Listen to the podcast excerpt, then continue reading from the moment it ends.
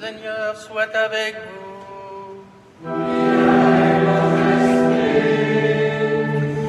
Évangile de Jésus-Christ selon saint Marc.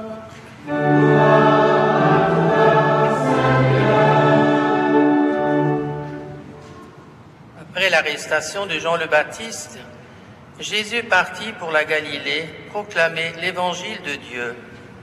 Il disait, Les temps sont accomplis, le règne de Dieu est tout proche, convertissez-vous et croyez à l'évangile. Passant le long de la mer de Galilée, Jésus vit Simon et André, le frère de Simon, en train de jeter les filets dans la mer, car c'étaient des pêcheurs. Il leur dit, Venez à ma suite, je vous ferai devenir pêcheurs d'hommes. Aussitôt laissant leurs filets, ils le suivirent.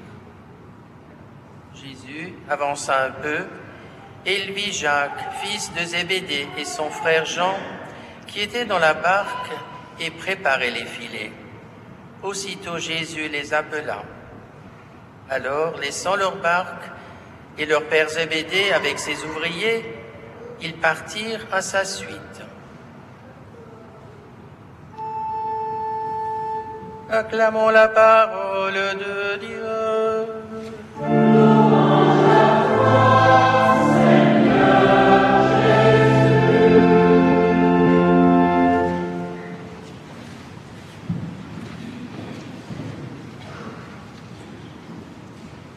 Ce dimanche, la parole de Dieu nous invite, comme nous l'avons entendu,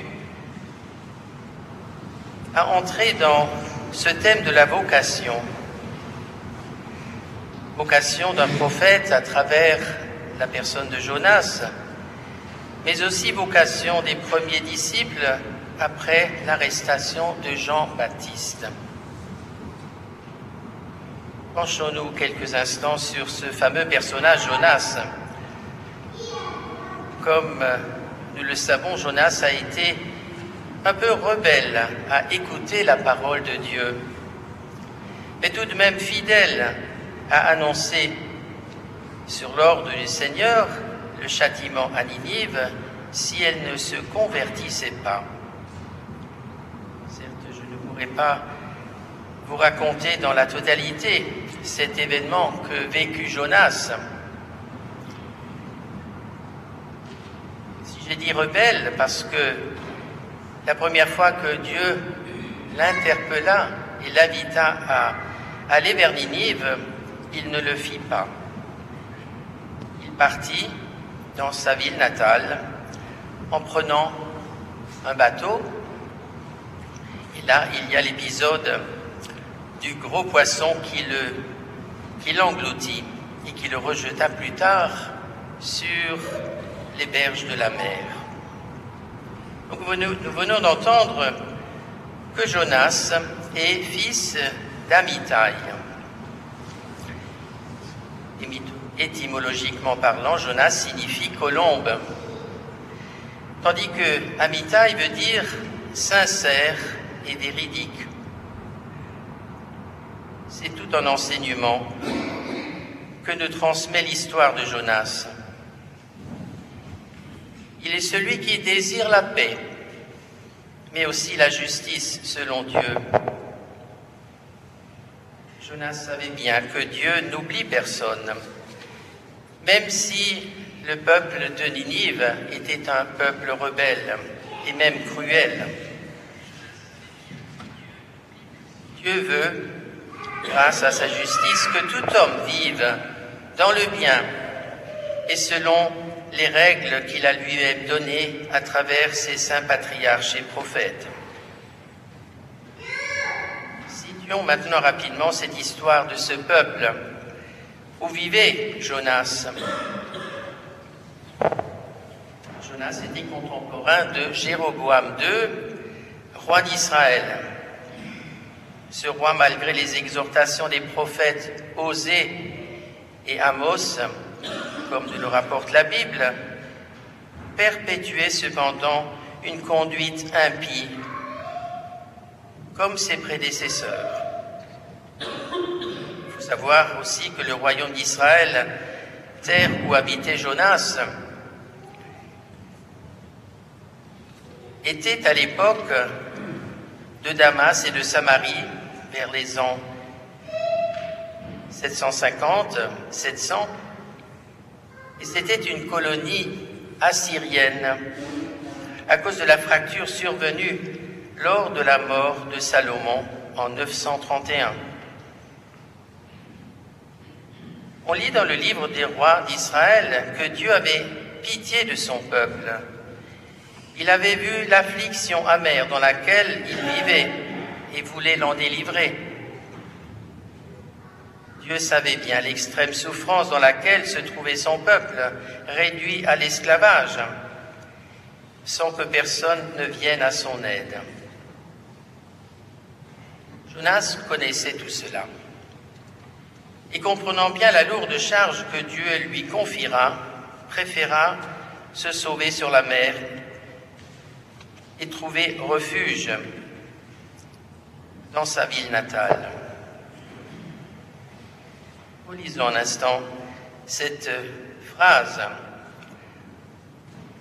où la parole de l'Éternel fut adressée à Jonas, fils d'Amitai, en ces mots Lève-toi, va à Ninive, la grande ville, et crie contre elle, car sa méchanceté est montée jusqu'à moi. J'ai repris ici la parole exacte, car Jonas devait justement avertir, pas par des paroles douces, mais en avertissant cette ville si elle ne revenait pas à Dieu. D'emblée, on comprend cette mission difficile qui était bien claire pour Jonas. Ce qui est intéressant de savoir, c'est qu'une cinquantaine d'années plus tôt, déjà le prophète Naoum avait fait une longue prophétie sur ce peuple dans son livre. Et s'adressant à la ville, il dénonça sa cruauté. Malheur à la ville sanguinaire remplie de mensonges, pleine de violence, disait-il. Il y a donc de quoi être étonné, tant dans le découragement de Jonas que dans l'ardeur qu'il mit après à annoncer à son peuple que Dieu voulait encore une fois avoir pitié de lui. Si on relit un peu l'histoire, on verra que malgré cette repentance du roi et de ses sujets jusqu'aux animaux, la ville tombera cependant sous cette malédiction de Dieu, car elle ne restera pas fidèle. Malgré le jeûne, la pénitence et la repentance, la ville connaîtra ce que Dieu avait prophétisé. Dernier petit détail qui n'est pas insignifiant. Très longtemps, on croyait que cette histoire de Ninive était une invention. Et d'ailleurs, notre grand Voltaire l'avait pris en dérision, lui qui ne croyait pas en Dieu, et qui disait que tout ce que la Bible relatait n'était qu'invention par des fanatiques. Aujourd'hui, on sait que Ninive a vraiment existé car dans les années 1850, deux chercheurs ont approfondi et ont fait des fouilles. Cette ville était vraiment grande, comme le dit le texte. Trois jours pour la traverser. Le chercheur, dont je me souviens plus du nom, qui était anglais, disait qu'il a retrouvé des rues sur 12 kilomètres d'affilée, pleine de fresques et de sculptures. Donc ce que nous dit la Bible est vraiment la vérité.